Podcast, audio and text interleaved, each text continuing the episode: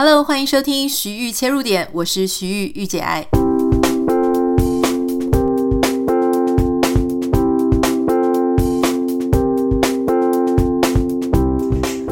又是新的一个礼拜，非常开心。上一个礼拜呢，如果你有来到我的签书会现场，我要非常的感谢大家，因为呃，我知道礼拜五的晚上交通通常是比较混乱一些。那当天现场我们有从除了从台北之外，还有从新竹、从中坜，然后甚至从高雄，然后还有一些朋友他们是从上海回来，或者从渥太华来的。我其实都非常非常感谢大家哈。那大家知道我其实因为已经出到第五本书了，所以有一些读者是从第一本就开始跟，那这个真的很不容易哈。那也有些人当时跟的时候是单身，然后现在已经结婚了，然后带着太太来，带着小孩来，甚至还有带着妈妈一起来的。就是说，他一个人是我的读者，或者他是我的听众，他就把我的节目、我的书介绍给他的家人，所以，诶，他身边就有越来越多人知道我们节目，然后一起收听。呃，我还有一些很可爱的网友们，好，比方说像有几位当天有带三本书、四本书，他们可能就是先买好，然后一方面支持我，一方面呢，他们也会。呃，看情况给他们身边一些需要的朋友们，我都觉得非常非常感谢大家。啊，那天我其实也有一些呃一些身边的好朋友有去，包含如果你有听前面几集 TikTok 的台湾区之前的营运主管哈 Jingle，然后还有一些比方说像咨商师洪培云，然后像这个欧淑娟欧医师。哦，这都是我们呃，在我们节目当中，或者在我的粉丝团当中，常常跟我有一些互动的朋友们，我很开心，大家都有去。当然，最特别的来宾呢，就是我先生。其实我一直不太确定他到底在在最后一刻会不会跟我一起来到现场，因为他其实是个还蛮低调的人哈。虽然说他有一步一步的被我瓦解他高筑的心防，比方说开始跟我一起拍 YouTube 影片啦。然后呃，自己有自己的频道啦。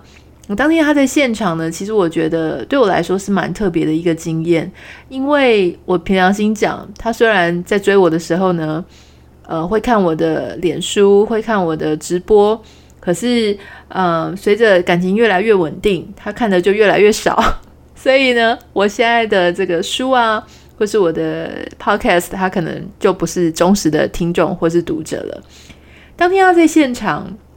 我觉得一方面对我来说很特别的经验是，呃，我没有在下面有呃对方的场子活动场子，我不太知道我自己能不能够表现得很自然。第二个是呃被自己的另外一半看自己正在工作或是正在跟呃大家互动的样子，我觉得对我来说也是非常新鲜的体验。那他在回去之后呢，在回去的车上。就跟我讲了一句话，他说：“嗯，我觉得今天蛮好的。”我说：“什么部分蛮好的？”他就说：“我觉得你在做事情，你在做的工作蛮有意义的啊！”你知道我那一瞬间听了真的是超级窝心。嗯，在家工作哈，他后来在美国的时候呢，work from home，就所以他我在家里常会听到他在讲一些工作上的电话。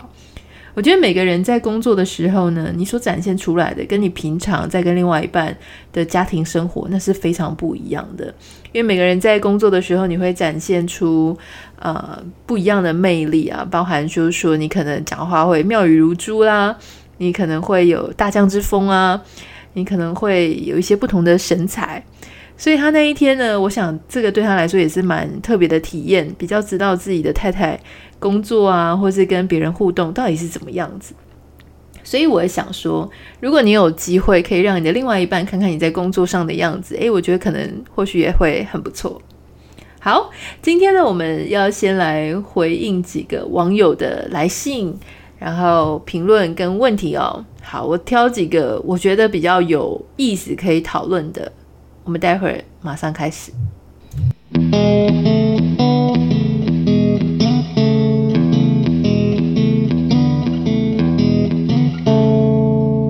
有一位网友在 Apple Podcast 上面留说啊，就听了内容多变，很有深度，听了增广不少视野，从用词看得出是一个有品味的作家。很好奇，平常都是阅读哪些东西，得到新资讯？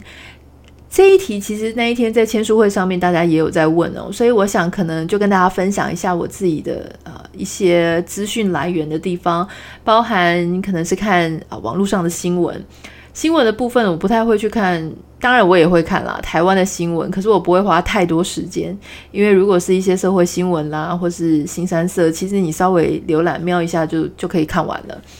那我大概会看一些，比方说财经啊、商业、职场。如果是英文的话，我会看 Business Insider，就是商业内幕；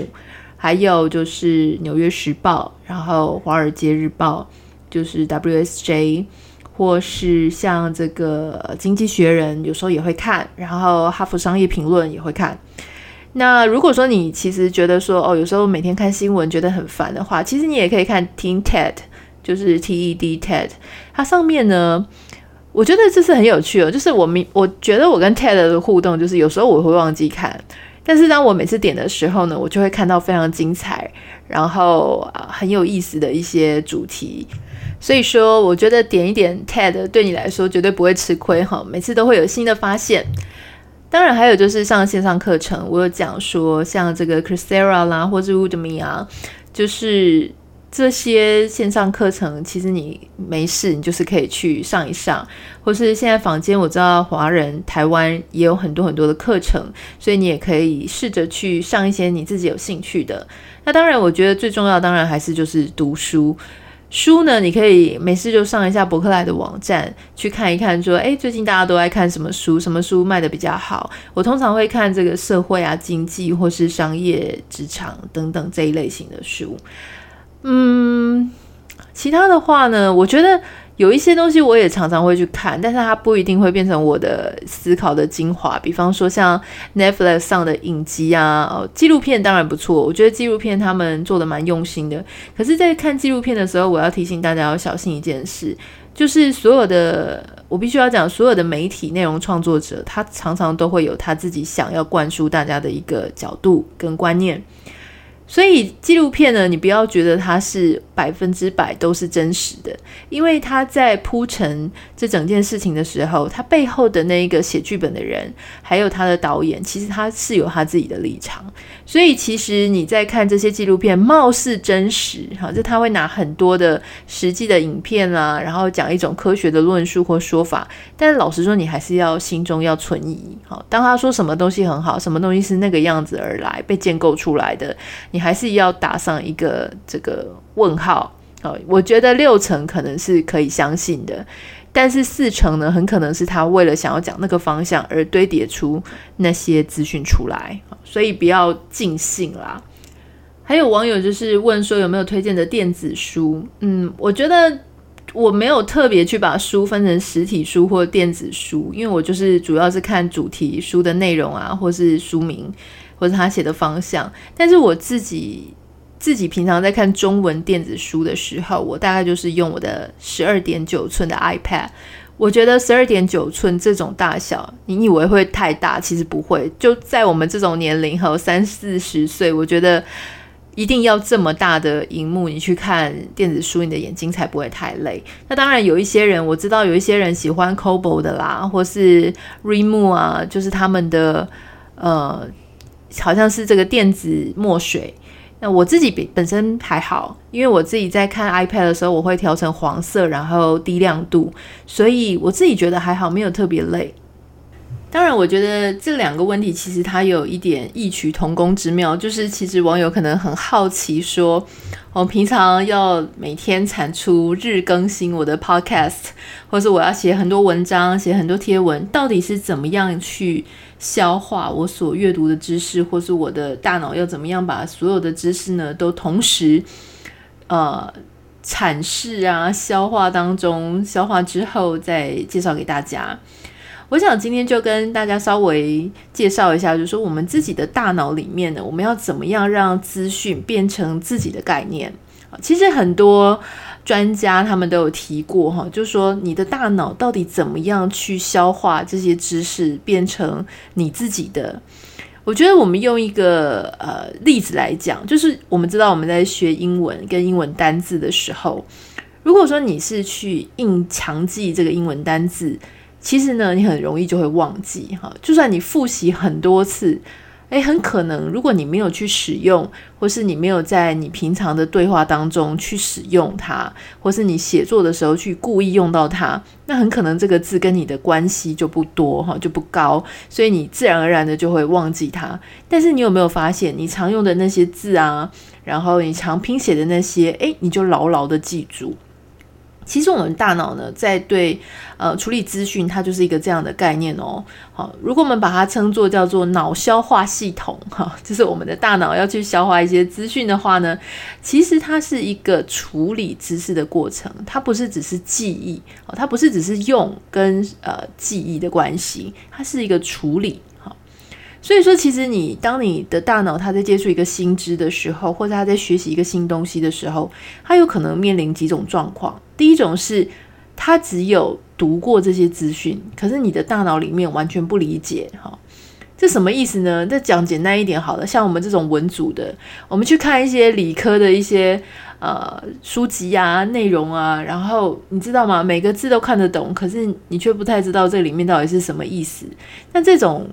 所谓的这种资讯啊、知识，其实对你而言就是没有任何意义。所以你基本上呢，你当下读不懂，好或不理解，你根本也不要想说你会把它记下来，因为它对你而言，它就是一串没有意义的符号。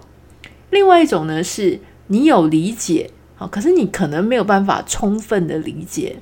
比方说，有时候我就常常觉得很有趣啊，我我自己写的书，或是我在读别人写的书，诶。可是我常常会看到一些读者哈去反馈的时候，你就会很清楚知道说，嗯，其实他真的没有读懂，或者他真的没有读进去，就他的想法跟这个作者要讲的其实非常的天差地远。那当然也有可能是我自己读错了哈。总之呢，就是有一些时候呢是会一些知识会被误读。那如果说是有看有理解，可是没有完全的理解这个作者的心意，这个当然就是。读的人呢，你本身的段数是不是很高啦？或者说，这个作者他的用字遣词有没有 match 到你的感受？这个都会影响到你去理解哈。那另外呢，其实人家说呢，最重要的是把这个你所读到的东西跟你的生活当中产生连结。比方说，你今天读到一个新的商业的一些呃商业模式啊、商业策略或者是一些商业的概念。这个时候你就去想说，诶，它有没有影响到？就是它能不能够使用在我的生活当中，或者说我的我读到一个社会学或者经济学的现象的时候，我去看看说，诶，有没有可以应用在我们的社会里面，或者我们社会有没有一些现象确实很像他所讲的那样？或是当我今天读到一个咨商师，他教我怎么样去处理我的人际关系或者我的亲子关系的时候。我有没有在听完他讲的话的时候呢，我去思考说，诶，这个他所讲的这些专业知识，我能不能运用在我自己的日常生活里面？然后我就去用用看，啊，我去试试看。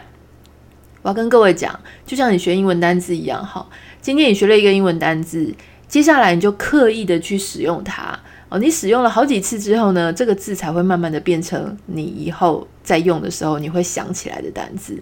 否则就会变成你知道吗？我们学英文的时候，我们一定都遇过这个状况，就是诶，我看的时候我知道它的意思，可是我在讲话、我在写作的时候，我就不会去用那个字，它表示它其实在我们的大脑某一个地方，但是并不是很常使用的地方。好。所以，如果我真的要把这些新东西变成我的，我就必须要第一个去连接，有意识的去连接它跟我自己个人或生活的关系。第二个是我必须常常的去用它。那就回到网友问我的问题，就是我看什么书啊，或者我怎么样去吸收这些大量的资讯？那很简单，我自己的习惯哈。如果说你跟我一样，你也很希望能够。呃，常常得到更多的资讯，把这个资讯不只是眼前就是撇过去就忘记，而是它可以成为我未来跟别人互动的时候，或者我创作的时候的一个我自己个人的知识的资本、文化的资本的话，那我有一个小建议哈，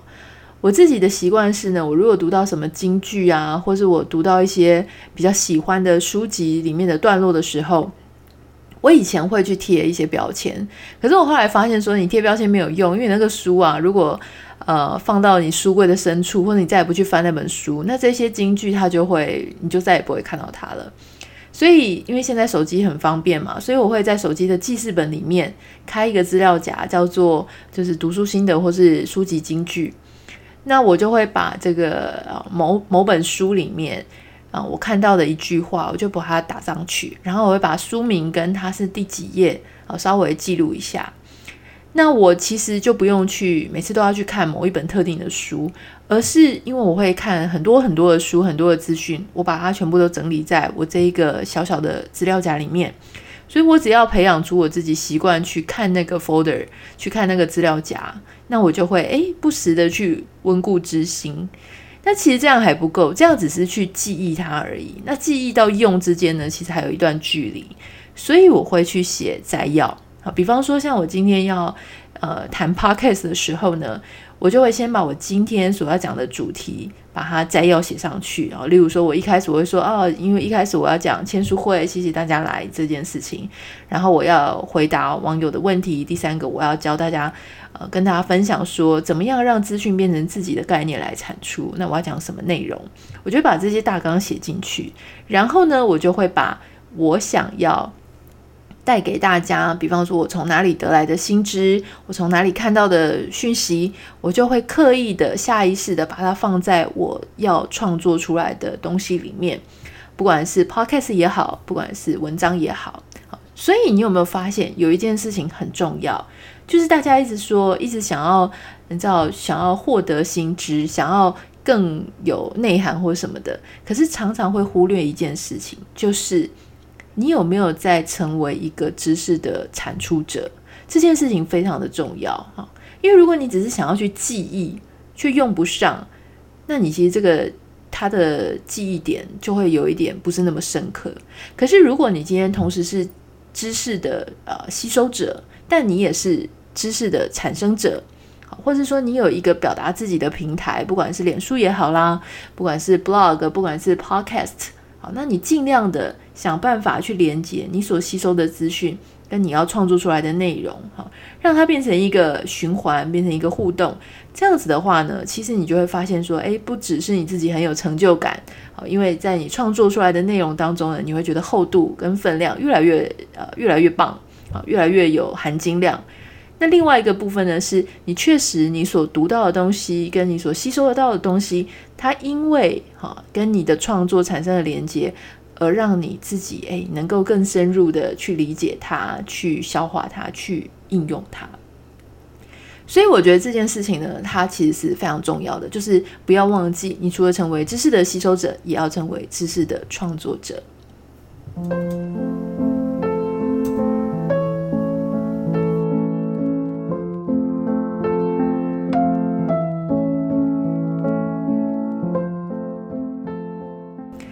另外一个要提醒大家的点，就是我们在讲话的时候，或者在描述事情的时候呢，要能够更具体。因为当别人他要去吸收我们所产生出来的内容的时候，我们要产生一些比较容易让别人理解的知识或内容的时候呢，最好是使用比较具象化，然后比较具体的内容哈。其实这一点呢，我在生活当中，我常常就会遇到，就说别人他用了非常文词优雅，或是某一种形容词，可是他讲得很明白，我听得却很模糊。原因是因为呢，其实他每个人他在解读一些词语的时候呢，诶，其实这个你所讲的这件事情的概念，跟我所接收到的可能不太一样，哈。所以，呃，像这个苹果的贾伯斯呢，他其实就是一个非常会具体化的人。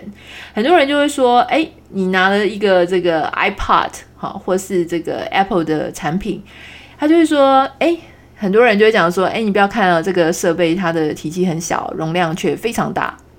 可是所谓的非常大，到底是多大呢？好，如果是 Jobs，他就不会这样讲，他就会说：你看，虽然它这个体积那么小，可是它可以放一千首歌在我的口袋里。好，换句话说，我可以把一千首歌放在我一个口袋里。那你看这个小小的设备它有多厉害？这个就是叫所谓的具象化。那其实呢，在台北签书会之前呢，有一位网友很可爱哦，他有写信给我，他要跟我讲一个，他就跟我，他是在称赞我了哈，他就说，诶，这个妮塔，我想要知道，呃，想要成为一个像你这样气息的女性，那我应该要怎么做？那成为像你一个这样气息的女性，其实我不是完全没有办法理解或是猜测她的想法哈。可是你知道，有时候我猜测就是可能会跟对方想讲的不一样，所以通常遇到这样子的形容词气息哈，气息它其实是一个很形容很玄的一个形容词吧。到底是什么样的气息呢？是森林系呢，还是是奢华系呢？还是自然系呢？还是知性呢？还是哦，就是有各式各样的可能性。所以我其实就会问他说：“请问你的气息是什么意思？”好，那女生可能也没有 catch 到我的点，她就说：“嗯，就是气息，就是气质加呃气。”气质加习惯还是气气质加什么？哎，其实还是没有回答到我的点啊！我就说，可不可以用两个形容词来跟我说是什么？到底是什么样的气息？那其实不只是这位这个朋友哦，我之前啊在接这个工作上面的 brief 哈，就是说，比方说在接业配啊，或者是广告公司，他们会请你要拍一些照片的时候，他也是会用一些形容词。比方说前一阵子我就收到一个说，他需要这个照片呢有奢宠感。奢华的奢，宠爱的宠，奢宠感，哇，那这个就是有一点悬了。虽然他有附两张照片给我哈，但是什么叫做奢宠感呢？女生奢宠感，你可能我现在讲的想。脑中想的奢宠感跟你脑中想的奢宠感可能是不一样的哈。有些人可能会觉得说，那是不是要骑在一匹马上，然后穿着礼服哈？或是有些人可能会想说，那我是不是要穿缎面的衣服？或者有些人说我那我是不是要穿晚礼服？那我有的人。心里想的这个图像可能是深色的背景，有些人想的可能是浅色的背景，有些人想的是雪景，有些人想的可能是哦都是花瓣的景色，有些人想的可能是古典那种呃有弧度的床边或是有弧度的沙发，有些人想的可能是那种水晶吊灯等等的。所以其实一个形容词啊，虽然听起来好像。哦，好像很有一回事。可是每一个人脑中去解读、去解码这个词汇或者形容词的，它的过程是不一样的。那如果说我们没有办法把事情讲得很具体，哈，例如说，好，假设今天就讲奢宠感好了。其实呢，诶，如果我是广告公司，也许我就会讲奢宠感，然后我的定义就是要有金色的沙发、金色的啊背景，然后我要怎么样怎么样怎么样，就是我要把我所有的。元素，好，不只是形容词，还要把元素讲清楚。那其实这件事情，它为什么我今天要特别拿出来提？其实这个对于伴侣之间，或者你跟其他人在职场上的沟通都非常重要。因为其实我们一直会觉得说，好像为什么你听不懂我在讲的话？好，我讲的就是这么清楚啊，我我都已经讲成这个样子了，你难道还不明白吗？可是你要知道，就是。今天不是你觉得你有把话说出来，对方他就能够解答、解读你的意思。因为如果你没有把，你只是把形容词讲出来，好，我我你不知道我很难过吗？你不知道做这件这件事情我会很不舒服吗？可是对方第一个他可能真的不知道，然后第二个是他不知道为什么，所以你必须要。很清楚的讲清楚，说到底为什么哦？比方说，因为你讲的这句话会让我觉得我是不是没有被你肯定啊？或者说，我会觉得如果你够爱我的话，你会这句这句这句话你不会去讲哈？因为这句这句这句话它连接到我小时候什么不不好的印象，那我觉得你是故意的。就是你要把很多事情它 detail 的为什么它会让你感觉到不舒服的事情原因讲清楚。我觉得这可能也是跟我先生是工程师，然后我有在训练是有关系的哈。因为你知道吗？有时候我们这种特别是浪漫的女生啊，或者说我们就是很容易文思泉涌，然后感情丰富的女生，我们就会觉得说，诶，这一个形容词，难道你听不懂我的意思吗？可是我们要去承认一件事情，就是每个人他都是不一样的。好，如果你今天现在正在跟另外一半听我的 podcast，我想也许你们就会。啊，如果说你们两个一直都很有默契，什么都不用沟通，那我觉得 OK，呃，恭喜你。可是那毕竟是少数，大部分的时候呢，人与人之间在沟通啊，你都要去设想说，你到底有没有把东西说清楚，有没有把你的讲的话，哈，让对方他能够很容易的跟你有一个同样的标准点去解码你所讲的话。那当然，刚刚提到的就是说，哎，我们大概主题转了一下，哈，我们从。我要怎么样呢？去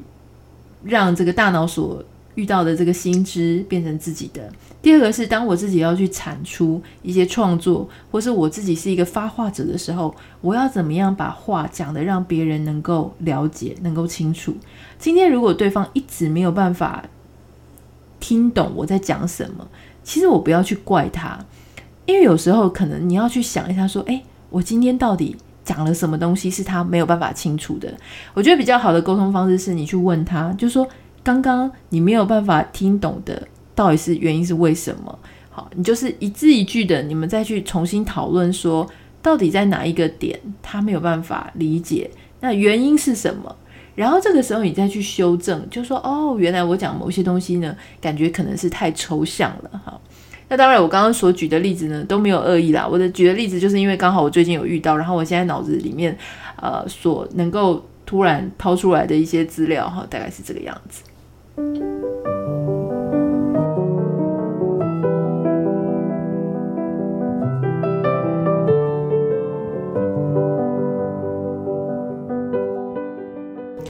然后在节目的最后呢，我要非常感谢很多可爱的听众哦。就是其实我已经很久没有再呃去鼓励大家来做小额捐款的原因，是因为诶，现在已经开始有陆陆续续有一些厂商他们愿意赞助我们，所以。未来可能就是在这个月或下个月呢，就会偶尔会听到一些广告的内容。不过，虽然我没有在鼓励大家呢，我还是偶尔会收到一些小额赞助。之前我们都会念大家的名字，可是我后来收到太多的信，就说拜托，就是我很支持你，但请你不要念我的名字哦。所以我就不再念了。但是我非常的感谢大家很可爱的心意。那当然还有就是因为已经有。即将会有广告商的赞助，所以如果这一笔钱呢，呃，你当然你如果还是愿意要赞助我们，我也是很感谢你，但是。不勉强，而且真的没有关系哈，因为接下来我想这个节目它就可以靠这个商业的广告呢，能够自给自足，所以非常谢谢大家关心我们。然后呢，很多人也会说希望我可以继续日更啊，那我也会继续加油。如果有一天我需要请假，或是我有任何原因的话呢，我也会跟大家说明哈。所以如果大家喜欢我，然后喜欢。呃，我们的节目的话呢，请你要加入我的这个 Instagram 账号好吗？因为所有的人呢跟我分享他的收听心得，除了在 Apple Podcast 下面留言哈，按五颗星，拜托大家，拜托大家一定要帮我按五颗星。今天你按了吗？这个礼拜你按了吗？好，稍微提醒自己一下，那个真的是非常大的鼓励，而且很多人就是因为在排行榜上，所以有机会能够遇到我们的节目，在某一集里面可能就得到他人生当中的解答或是帮助。那另外就是，如果你要私讯我的话呢，好，或是你觉得你的想要分享的内容有点私密，想要跟我一个人讲，好，这个 Instagram 账号呢是我个人，好，不会有助理，也不会有工作人员去看，所以你可以写信到我的 Instagram 账号是 Anita 点 Writer A N I T A 点 W R I T E R。那当然，如果你呃觉得说你很怕漏听到我们节目的话呢，你可以订阅 Instagram，那我上面的这个现实动态都会讲。然后，要不然就是要就是订阅一下我们这个，不管你是用 Apple 听的啊，或是你是用 Google 听的啊，你是用 Spotify 听的，你都可以订阅一下，你就可以收到通知。那我们就下次见喽，拜拜。